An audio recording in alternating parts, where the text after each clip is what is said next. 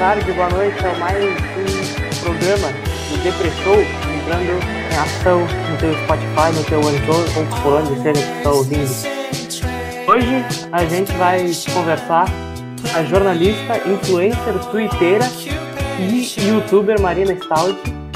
Mas antes, vamos apresentar a bancada. Eu sou o Vinícius, criador e dono da Grêmio D3 responsável pelos maiores absurdos que tu já leu no Twitter referentes ao Grêmio. E ao meu lado está ele, o polaco da geral, o Lewandowski tricolor, Gabriel Vissakowski, apresenta.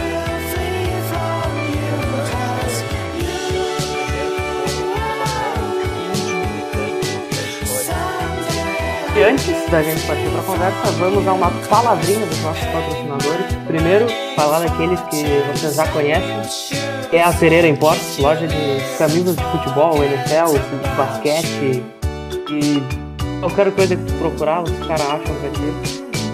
Tu entra no site deles, pereiraimports.com.br, faz a tua comprinha e garante 5% de desconto usando o nosso cupomzinho na hora da compra. E se a gente vender tantas camisas, a gente ganha uma camisa que, dependendo, a gente pode sortear pra você. Esse é o último caso. E além deles, a gente também está com a sportbet.io, como fala o falecido Lourenço Castro, que é a melhor, digo com toda certeza, a melhor casa de apostas do Brasil e do mundo, patrocinadora do Flamengo, do Watford, do Southampton e da Grêmio Depre. Então entra lá, o link dele está na nossa bio no Twitter. Então pode ir lá, que é sucesso. Agora sim, vamos lá. Marina Stout aqui com a gente. Presente, Marina. Oi, oi, todo mundo que está aí. Muito obrigada pela audiência e muito obrigada também ao pessoal da Grêmio Depre pelo convite. É um prazer estar participando aqui hoje para falar bastante de futebol, de Grêmio e fazer uma resenha massa que a gente gosta. Uh, como já fui previamente apresentada, meu nome é Marina, sou jornalista. A parte do influencer dá para tirar, né? Porque senão a gente só recebe hate na internet. Uh, e tenho uma página para falar sobre o futebol feminino do Grêmio, que é a Grêmio Futebol Feminino, que é meu foco hoje, mas estamos aí para falar sobre tudo do nosso Grêmio. E era isso justamente que eu ia perguntar, que tu é a criadora da Grêmio Futebol Feminino, né?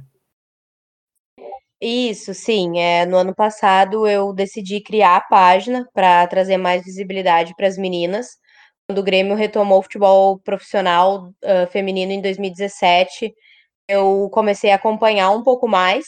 E aí, no ano passado, eu estava com vontade de fazer alguma coisa relacionado à, à minha graduação, né, que é em jornalismo, o Grêmio, e não sabia muito bem o que, porque hoje em dia tem muito produtor de conteúdo por aí. Então eu queria fazer alguma coisa diferente e optei por focar no futebol feminino. Desde então a página foi crescendo, eu acompanhei a trajetória das meninas subindo da Série A2 para a Série A1, é, disputando o Campeonato Brasileiro de Elite esse ano. E por aí vai, produzindo conteúdo para elas e levando para a torcida algumas informações que a gente sabe que às vezes acabam estando em falta vindo do próprio clube, né? Eu acho até que a gente começou meio junto, não as páginas, porque a Grêmio Depre nasceu em 2017, mas a gente começou a falar de a gente na página começou a falar de futebol feminino, acho que foi pela mesma época que tu criou a, a tua, né? Acho que foi lá pelo início da Série A2 do ano passado, por aí. Isso, é. Eu acho que foi meio que um boom, assim, que a torcida começou a se ligar que as gurias precisavam dessa visibilidade, né? Porque, na verdade, quando o Grêmio retomou em 2017, ainda era uma parceria com a seleção gaúcha de futebol. Então não tinha muito essa questão da identificação com o Grêmio mesmo. E aí no ano passado, como elas foram fazendo uma boa campanha no A2 e a torcida foi vendo que possivelmente elas iam subir e enfim, que defendiam o manto, né, as cores do Grêmio, eu acho que a torcida começou a se mobilizar um pouco mais, e quem já gostava começou a acompanhar um pouco mais, quem não acompanhava começou a valorizar, e aí só foi crescendo. E acho que também algo que ajudou bastante foi que no ano anterior o Grêmio tinha sido campeão gaúcho, e todo mundo começou a falar na época que foi campeão, que, nossa, o Grêmio ganhou do Inter, só que ninguém sabia o que tinha acontecido durante o ano, durante o campeonato, e aí eu acho que foi a partir disso que surgiu esse interesse. Não sei se foi contigo também que começou a conhecer. Acho que conhecer, acho que a gente já conhecia, mas acompanhar mais a fundo, acho que o gauchão daquele de 2018 ajudou bastante, né? Sim, com certeza. Até porque foi ali que o Grêmio em si também começou a colocar elas na, na visibilidade nas mídias do clube, né? O Grêmio é, fez uma, uma cobertura daquele jogo, foi transmitido, foi dentro do Beira Rio, e, e na verdade foi um título meio inesperado, assim, porque ou não, a gente sabe que o investimento do Inter é maior no futebol feminino, então as gurias terem ganhado ali dentro do Beira-Rio, numa temporada meio, meio atípica, assim, meio sem saber o que, que ia acontecer, e aí o Grêmio mostrou aquilo, né, deu essa visibilidade, postou que elas tinham sido campeãs, com foto, com vídeo, bastidor, então ali a torcida começou a, a não sei se se apaixonar, né? Porque eu acho que o futebol feminino acaba sendo uma coisa de tu realmente gostar de acompanhar, né? Mas a torcida abraçou as meninas, parabenizaram as atletas e tudo mais, começaram a seguir em rede social e consumir o conteúdo. Então, com certeza, eu acho que aquele título ele foi também faz parte dessa, dessa virada de chave, assim, para a valorização do futebol feminino do Grêmio. Ainda sobre falando sobre investimento e campanha, né? Uh, tem uma, uma ordem de forças bem diferente no, no, futebol brasileiro, em questão de equipes de futebol feminino. Uh, pode até ver, né? O Inter tem um investimento muito diferente, muito muito maior, né? Que, que a equipe do Grêmio. Uh, e mesmo assim, uh, não tinha tantas perspectivas para fazer uma boa uma boa campanha, mas no fim o Grêmio conseguiu chegar no. Eu acho que essa campanha também ajudou bastante a, a criar visibilidade, né? Um oitavo lugar no campeonato, sendo uma das melhores defesas. Aqui, eu tenho aqui os números bem bonitinhos. Sete vitórias, três empates, cinco derrotas, 17 gols marcados e 12 gols sofridos. É bem, é bem relevante, eu acho, essa, essa campanha. Até porque subiu ano passado, né? Sim, com certeza. É, o que eu vejo é que, apesar do Grêmio não ter muito investimento em questão financeira, uh, tem uma equipe e uma comissão técnica muito dispostas a fazer o projeto que o Grêmio imagina para o futebol feminino acontecer. Porque, como tu comentou, o Grêmio subiu direto da Série 2 para os oito melhores times do país. E isso, para mim, é extremamente relevante. É uma campanha muito justa, porque principalmente ali depois da parada, o Grêmio foi o último time do, da Série A1 a voltar a treinar, né, da, das equipes femininas. E, e mesmo assim, fez uma sequência muito embalada quando os jogos voltaram, ainda rolando a pandemia, mas com a retomada do campeonato. E esses jogos, eles fizeram a diferença para que o Grêmio garantisse a, a classificação isso tudo é de todo o trabalho que acontece por trás. Né? A gente, como torcida, com certeza é, sempre vai querer mais valorização, mais investimento, é, mais visibilidade para o futebol feminino, mas aquilo que já vem sendo feito desde 2017 é uma construção e é, é um é passo de formiguinha. Né? A gente sabe que nem o próprio Grêmio masculino é, estourou tão rápido, cresceu tão rápido, foi fundado em 1903 e muito depois foi começar a crescer. Então, não vai ser da noite para o dia também que o futebol feminino vai disparar. Mas eu acho que essa campanha desse ano foi muito importante, talvez até para o próprio Grêmio entender o, o tamanho que se tem dentro de um campeonato.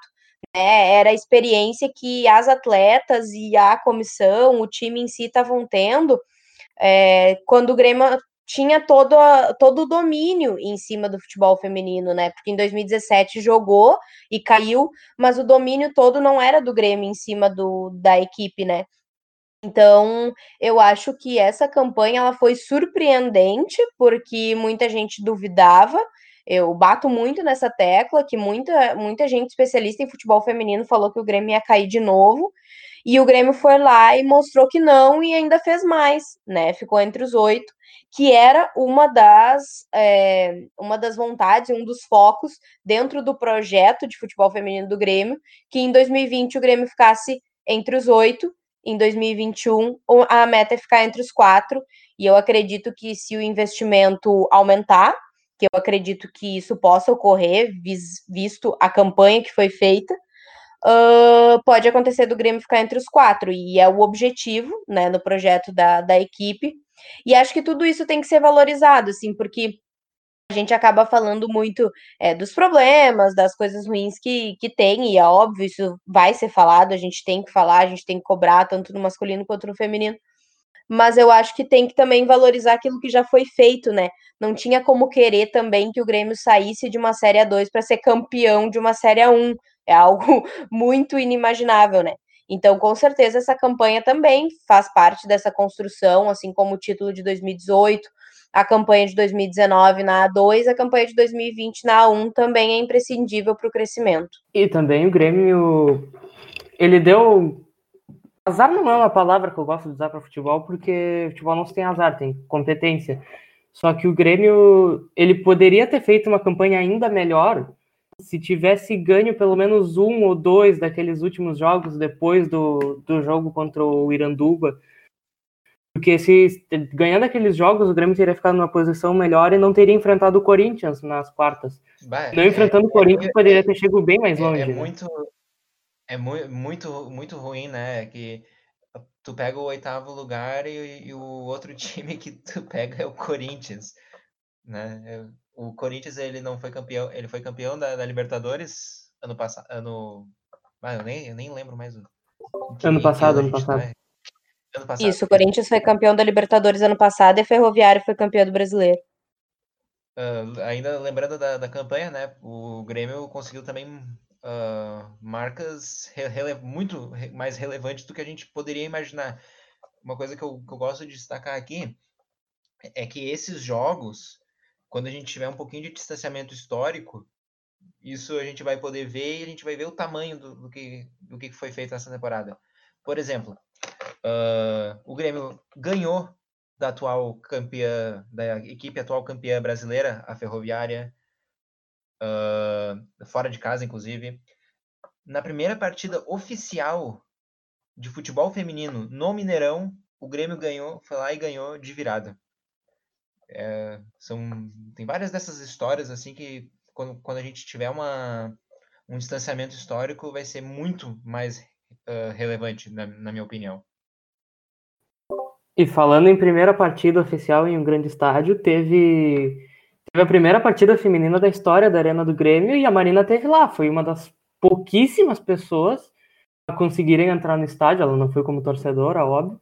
Ela teve lá cobrindo o jogo. Como é que foi ti chegar lá na arena para cobrir esse jogo histórico do Grêmio, apesar do, do resultado triste que aconteceu. Sim, eu só antes queria voltar um pouquinho no que foi falado ali da questão da campanha, né? Que o Grêmio poderia ter se classificado melhor se tivesse vencido alguns dos últimos jogos da primeira fase. E, e, é bem isso, assim, o Grêmio acabou enfrentando problemas internos, né, com questões de lesão, como a Kika, é, que se machucou seriamente e era um desfalque importante, a Marisa também, mas para o final a Isa, que teve uma lesão, e aí os casos de Covid. Então, aqueles jogos que o Grêmio empatou ou perdeu no finalzinho da primeira fase realmente fizeram falta para daqui a pouco ter tido uma classificação melhor e uma chance de daqui a pouco passar para uma outra, para a próxima fase, né? Mas, infelizmente, acabou pegando o Corinthians, né? A, a, maior potência hoje no futebol feminino é a equipe do Corinthians, uh, dentro, principalmente por estar nos clubes de São Paulo, eu acredito. É, depois, de repente, a gente pode falar um pouco mais sobre isso, mas eu acho que a questão da, da influência da federação é, faz muita diferença no desempenho dos clubes. Mas é, esses fatos históricos, assim, que foram destacados, o, o, jogo no Mineirão, que o Grêmio ganhou, meu Deus, o que eu chorei depois daquele jogo foi maravilhoso, assim, era uma coisa que, que ninguém esperava. É, vencer da Ferroviária fora de casa, atual campeã brasileira, também foi, foi algo muito bacana. E esse jogo na Arena, que, como vocês comentaram, eu estive lá cobrindo, tive essa oportunidade, é, foi muito, muito bacana. O resultado com certeza não foi aquilo que a gente esperava, mas ter tido aquela experiência foi muito legal, assim, porque. Desculpa é... te cortar assim por cima, só, só uma perguntinha para encaixar claro. aí. Tu cobriu o jogo pela página do Twitter ou por algum outro veículo? Cobri pela página. Eu consegui me credenciar pelo Grêmio Futebol Feminino junto com a CBF a partir da SEG, porque eu tenho o registro de jornalista e aí eu me, eh, me cadastrei na ASEG, que é a Associação de Cronistas Esportivos do Rio Grande do Sul, e tendo essa credencial que eu consegui me, me cadastrar para cobrir o jogo junto com a CBF daí. Muito chique. Minha nossa. Muito. Quem vê pensa. Mas, enfim, continuando assim, é, eu já tinha estado nas cabines da Arena, porque eu tive uma oportunidade de acompanhar uma jornada da Rádio Grêmio Umbro num jogo que era fora de casa, mas a, a transmissão da rádio acontece dentro da Arena, né? Então eu já tinha estado lá, mas não com um jogo acontecendo no estádio. E, e, a partir do momento que eu entrei lá, que eu via as equipes entrando em campo, é, os alto-falantes foram ligados com o barulho da torcida. Uh, eu tomei dimensão do que, que é que eu estava fazendo parte. Né? O futebol feminino ele já é muito grande hoje, mas ele ainda tem muitas coisas a construir. Foi a primeira partida de futebol feminino do Grêmio dentro da arena, que é um dos maiores estádios, que é muito valorizado que carrega o nome do Grêmio, uma equipe é, vista mundialmente, e o time feminino estava ali, né? Estava jogando. É, o primeiro tempo também eu achei que as gurias jogaram muito, assim. Foi, foi uma partida bem equilibrada nessa primeira etapa. E aí, infelizmente, depois é, o cansaço físico, os desfalques, é, não tinha muitas opções para troca acabaram prejudicando o Grêmio e também a gente sabe que não é fácil jogar contra o Corinthians. Mas esse jogo foi muito legal, assim, porque realmente tinha pouca imprensa, o futebol feminino ele tem pouca imprensa, acaba sendo as mesmas carinhas, assim, de sempre. Um, mas foi muito legal poder fazer parte de, de tudo isso, assim, saber que, que isso ficou marcado de alguma maneira na história do clube, na minha trajetória e também na da página, né? Que, que isso é um crescimento muito grande, assim.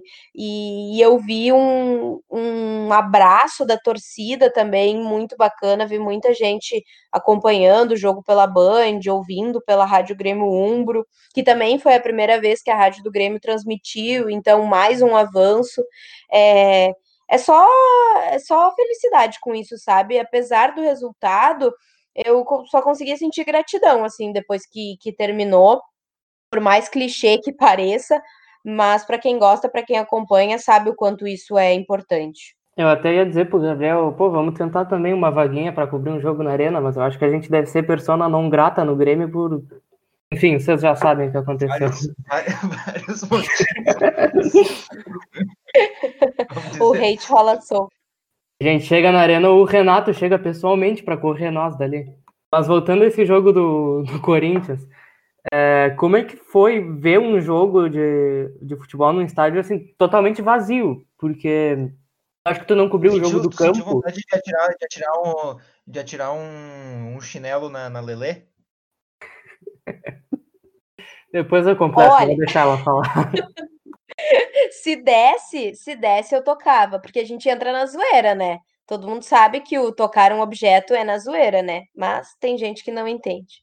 Voltando ao que eu tava falando, como foi ver um jogo de futebol? Acho que tu não viu o jogo do campo, pela foto que tu postou, acho que não foi do campo.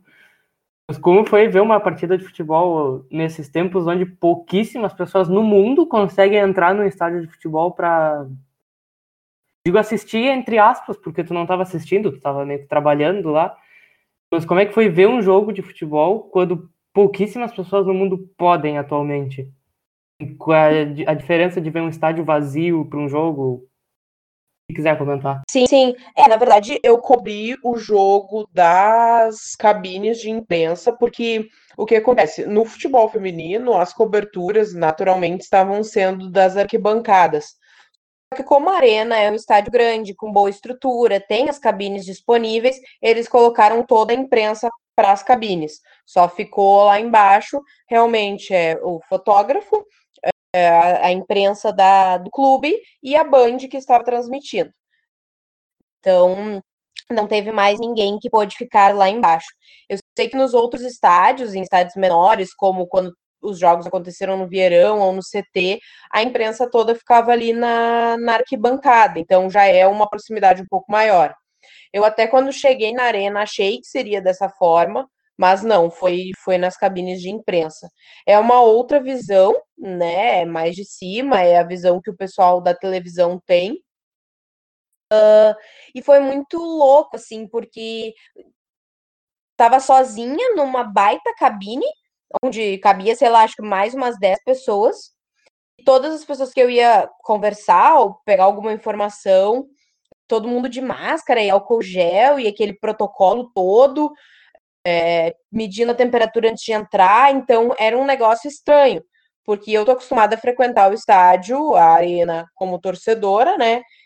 E, e fui, eu cobri dois jogos pelo, pelo no início da temporada pelo feminino, foi no, no estádio do Zequinha e no estádio do Novo Hamburgo, e eu fiquei na beira do campo, então foi totalmente diferente, assim, eu tava ali, as atletas passando do meu lado, né, pegando entrevista, enfim, tive contato com outras pessoas da imprensa, e ali não. Então, apesar de estar num estádio grandioso, fazendo a cobertura de um jogo histórico, eu estava completamente sozinha. Eu não compartilhei aquilo ali com ninguém, assim, só com quem eu estava falando na, nas redes sociais e tudo.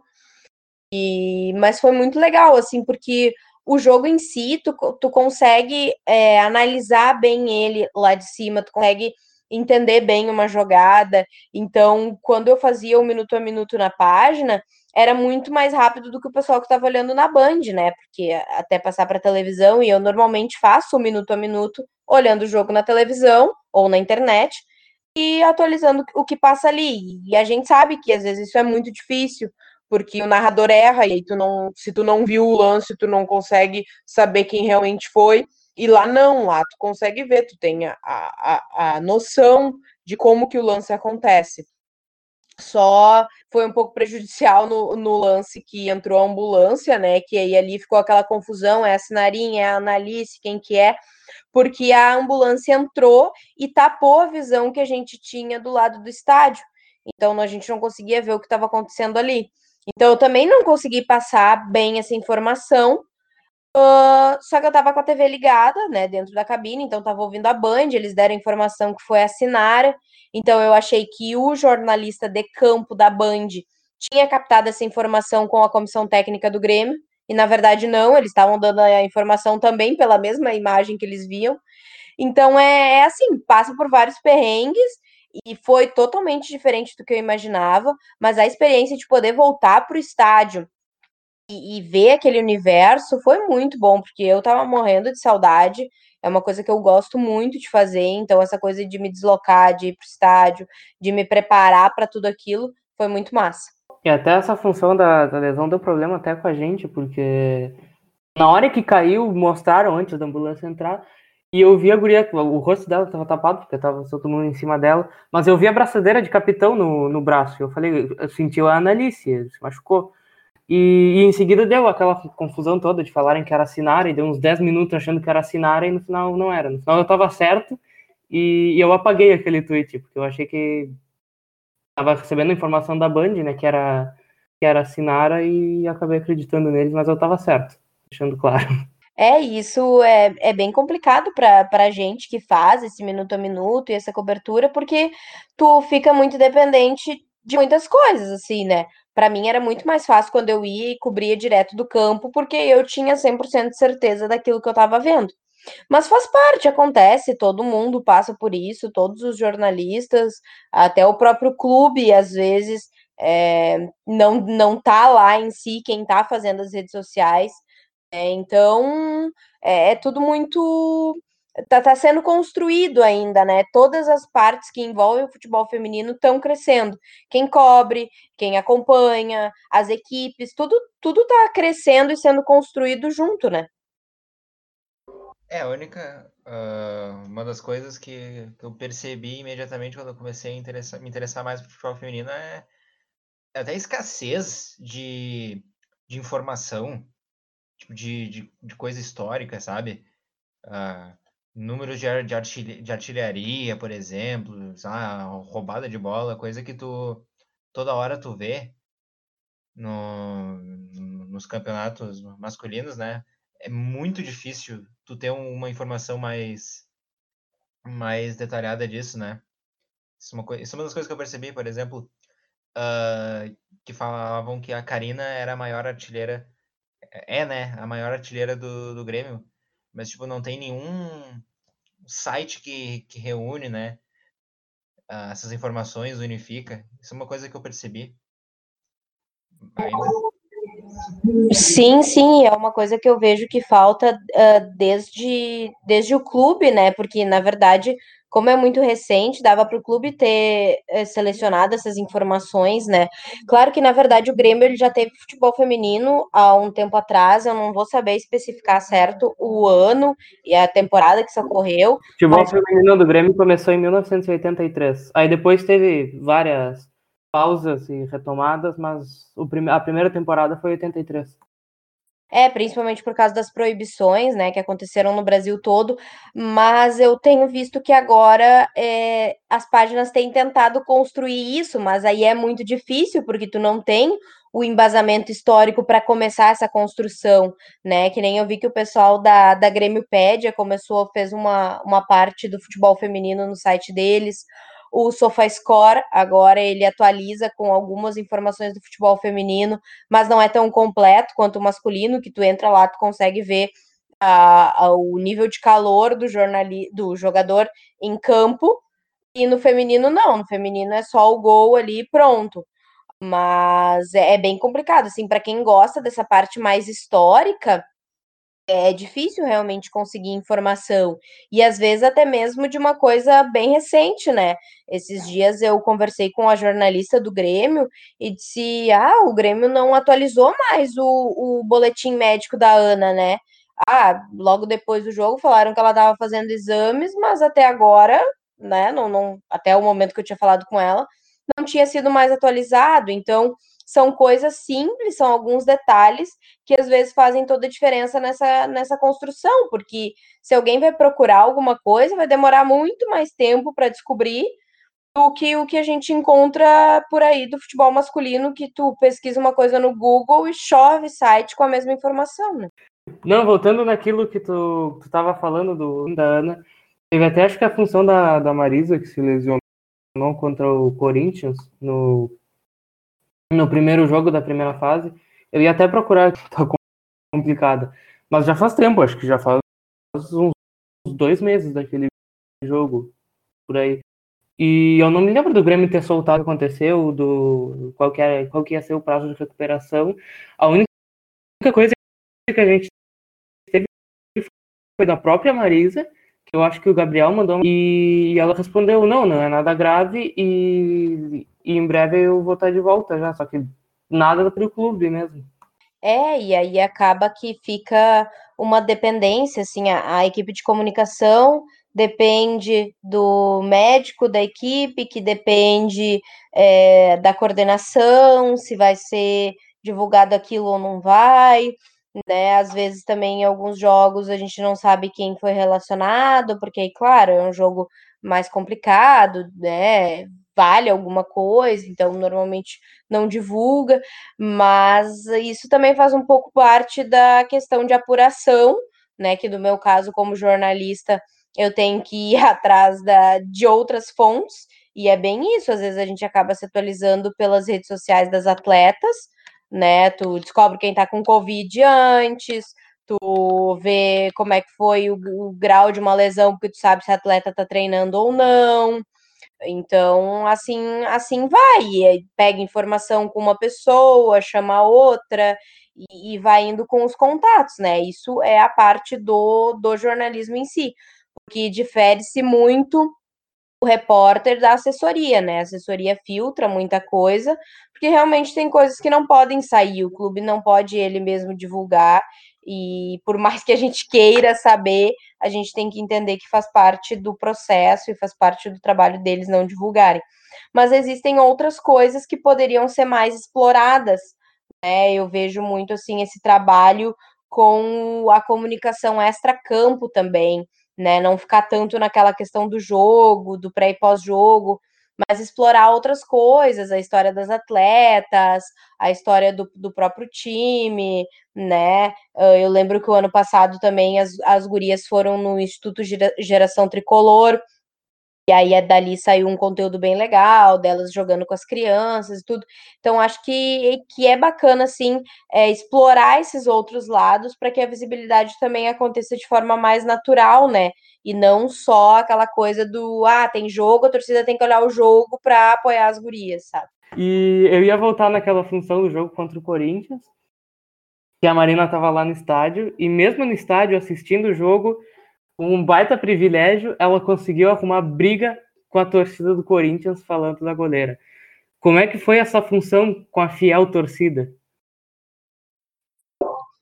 Ah, é aquela velha história, né, gente? A fiel no feminino é tipo a torcida do Flamengo no masculino, né? Cada qual mais insuportável.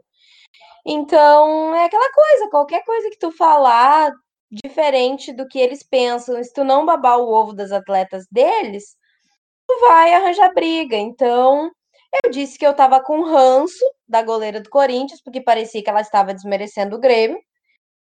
E a galera caiu em cima de mim, que é um esquema tático, que é biriri, bororó, como se eu não soubesse de nada disso. Como se eu não conhecesse a equipe do Corinthians, como se eu não soubesse como eles jogam, como se eu não soubesse que muitos times, tanto no feminino quanto no masculino, jogam assim. Inclusive, o Marcelo Groy era um goleiro que jogava bastante adiantado, dependendo do jogo. Uh, mas o meu tweet ele não foi em relação a jogador em si. Foi um ranço, assim como eu sinto o ranço do Alessandro, assim como eu sinto o ranço de outros jogadores. Só estava com ranço naquele momento e quis expressar.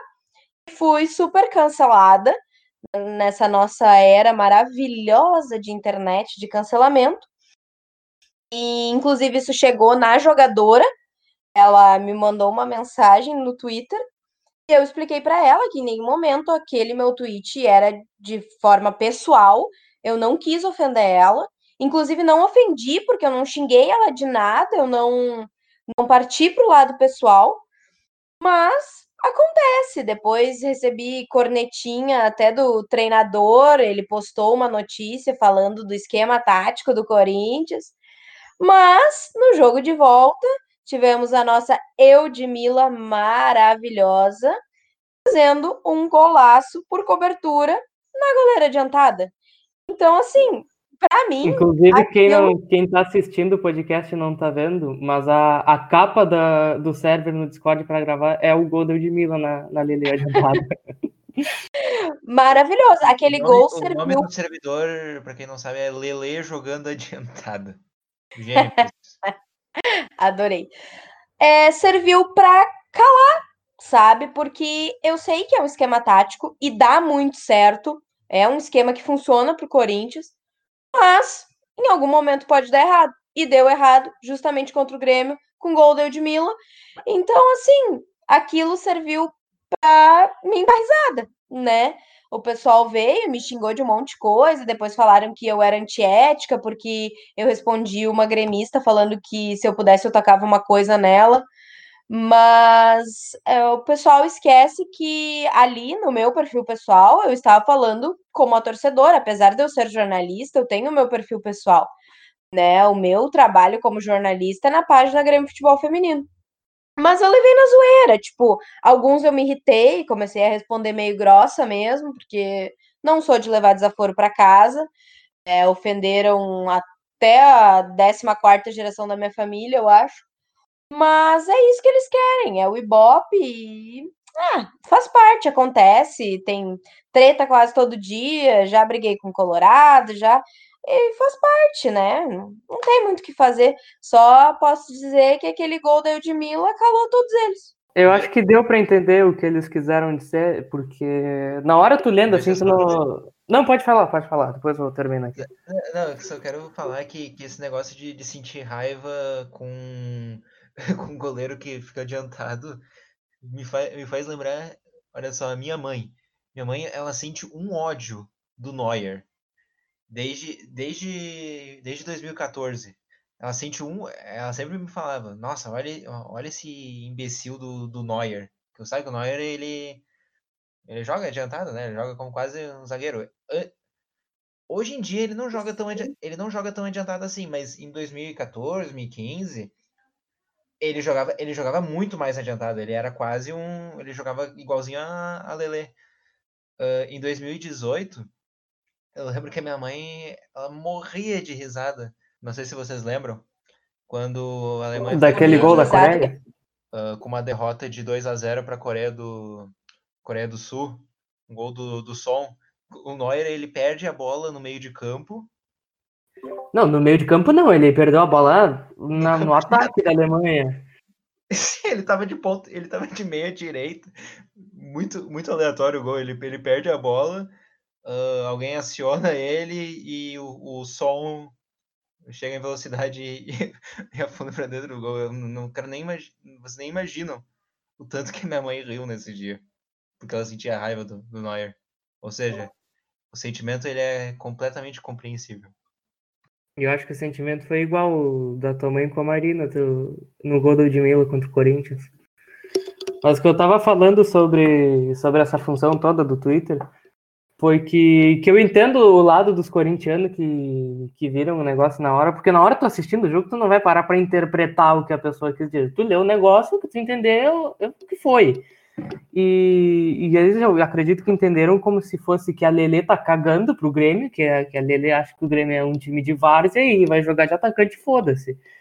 Mas eu acho que deu para entender também o que a Marina quis dizer, e não é a Lele que desrespeita os adversários, mas que é um esquema do Corinthians mesmo, por mais que o Corinthians jogue assim, é um esquema que inconscientemente talvez possa ser considerado um esquema que despreza os adversários, porque tu bota uma goleira no, no meio de campo, tu não vai ver o, o PSG jogando com Keylor Navas no meio de campo na final contra o Bayern de Munique, porque sabe que, que o Bayern de Munique vai dar perigo pro PSG. Mas quando é um time mais fraco, ou que tu julga ser mais fraco, pode colocar o goleiro de atacante e foda-se. Olha, não, olha, não, olha, desculpa, mas eu, eu vou ter que intervir aqui, mas eles não testaram, não tem como a gente dizer que não, não daria certo. É que eu acho que o fato principal é que se analisar os jogos do Corinthians, por exemplo, contra o Santos, tu não vai ver ela tão adiantada, né? Então é a questão de escolher o jogo que na cabeça deles é um adversário mais fraco. E eu concordo, tá justo, é a estratégia deles. E se querem fazer, tá tudo certo. Mas eu também posso ter a opinião de ter ranço disso, de não achar legal. É, eu não gosto quando, se o Grêmio, por exemplo, jogasse com goleiro adiantado, eu não ia gostar. Porque é uma estratégia que eu não gosto, é uma tática de jogo que eu não gosto. E ali eu estava expondo a minha opinião, eu não estava criticando a goleira em si, porque poderia ser a outra, poderia ser a goleira reserva e tá jogando adiantada também. Né? Então, é uma questão que, tipo assim, eles aproveitaram o momento, né? Que o, logo depois é, o Corinthians fez gol, para fazer esse rebuliço todo, para é, criticar e tentar manchar a minha imagem, porque aí usaram muito o fato de eu ser jornalista para isso, Uh, sendo que na verdade era uma questão de opinião, porque a minha opinião é a mesma para outros times. Eu não gosto de goleiro adiantado. E é uma estratégia que dá certo? É, mas eu, se fosse técnica, não usaria. E é aí que, que, que tá o, o patamar, né? E aí todo mundo falou: ah, tu não respeitou ela falando que tava com ranço. Mas, gente, se eu tivesse chamado ela de, né, filha da tudo, era uma coisa. Mas não, eu só falei que estava com ranço. E para mim, ranço é uma coisa que existe no meu dia a dia, sabe? Ah, e a, a torcida do Corinthians feminino é uma coisa maravilhosa, né? Acho que o exemplo que tu usou com, com a torcida do Flamengo é perfeito para a situação, porque eles são muito dominantes. Isso é um mérito do Corinthians, sim, porque Eles fazem um negócio que, que nenhum clube faz. Só que, ah, eu acho que eles são muito estrelinha, eu acho que seria a melhor palavra, porque tem um elenco que é estrelinha, porque, por exemplo, tu manda uma mensagem para qualquer jogadora do Grêmio e ela vai te responder de boa, vai, vai te dar atenção, vai interagir contigo, elas interagem com a torcida. E as jogadoras do Corinthians, não, elas são tudo de seleção, jogaram fora. Eu acho que é um, é um elenco estrelinha, estrelinha e dá essa função toda. Não que seja culpa das jogadoras, ótimo que elas conseguiram ter uma história. Só que parece que elas são meio que mais afastadas, assim, tipo, ah, a gente é, é melhor que o resto do é, campeonato. A gente, vai, a gente vai ser. Bom, a gente já, é a Grêmio Depre, né? A gente já tá, já tá cancelado faz tempo. Por basicamente qualquer. Não, pode, pode cancelar de novo, pode vir de novo. Até o Grêmio nos cancelou quem que vai ser a torcida do Corinthians. A Marina já nem fala mais da torcida do Corinthians. Né? Não, aí do, no jogo, depois do gol da Eudmila, eu peguei e botei, né? Quero ver os haters voltar, ressuscitar o meu tweet. Não apareceu um, né? Não sei, acho que morreu. Mas é isso aí, no momento que passa uma carreta de política aqui do meu lado, eu não sei se vai vazar pro, pro áudio do programa. Quer adicionar mais alguma coisa, Marina? Não, eu, eu acho que é isso. Eu acho que esse espaço que, que a gente faz de, de falar de futebol feminino, né? É muito importante, porque tem gente aí para consumir, tem gente para falar, para debater e colocar num patamar de, de daqui a pouco a gente poder estar tá falando de futebol feminino na, no mesmo nível do masculino, né? A gente sabe que não é fácil, mas as coisas vêm acontecendo. Acho que a Copa do Mundo feminina também foi um marco, é um divisor de águas, onde a gente viu muita gente consumindo. O Brasil foi um dos países que mais consumiu a Copa do Mundo. Então, é, isso até assim que a gente comentou um pouco da, da, questão das atletas do Corinthians serem seleção, né? É super mérito, e não adianta, a gente sabe que os jogadores de futebol masculino também são assim. A gente sabe que é muito difícil conseguir chegar num jogador né, do Grêmio, por exemplo, e trocar uma ideia. É difícil, isso né, não vai acontecer, então a tendência é que as coisas é, comecem a, a se tornarem cada vez mais comuns assim, dessa forma. Mas eu gosto muito de, desse, desse, dessa vibe social que o futebol feminino tem, de abraçar as famílias que vão aos estádios, é, pessoas de de baixa renda que conseguem acompanhar uma partida de futebol feminino, porque a entrada é um quilo de alimento não perecível e não 100 reais. Então, é um universo totalmente diferente, assim, que muita gente não conhece, acaba é, pré-julgando, mas quanto mais a gente debater e falar sobre isso, é, é melhor e o futebol feminino só tem a crescer. Então, acho que a gente encerra por aqui, né? Acho que já deu mais de uma hora de programa. Gabriel, quer adicionar alguma coisa? Eu só quero dizer que eu, como eu de militante, militante que defende tudo que a atleta Eudmila faz, só tenho que dizer que, que é para Lele a próxima vez, próxima vez levar um casaco, porque ela precisa de cobertura. Essa piada não, não, não, não deu certo. Eu só não quis rir no meio para não atrapalhar, né? Mas eu dei risada aqui. Ah, nossa, muito, muito obrigado. Eu acho que o Matheus é, vai ficar um pouco com, com raiva de ti, porque é ele que se auto-intitula o maior eu de militante do Twitter. Aliás, um abraço pro, pro Matheus, que, que também cobre futebol feminino e ele é muito gente boa, tá? Um abraço para ele também. Tem espaço para todos os eu de militantes nesse Twitter. Tem espaço para todos, sim, só que o primeiro sou eu, deixando claro.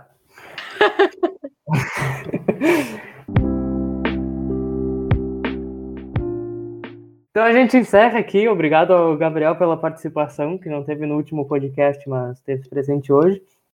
Obrigado ao Lourenço, que não está aqui, que fez corpo mole para participar, mas que, que vai trabalhar bastante na edição. E obrigado principalmente à Marina, que, que conseguiu esse espaço na apertadíssima agenda dela para conversar com a gente.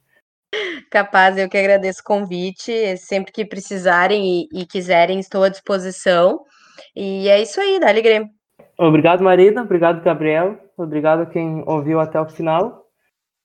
E é isso. Encerramos aqui. E adeus. Tchau. É o Grêmio.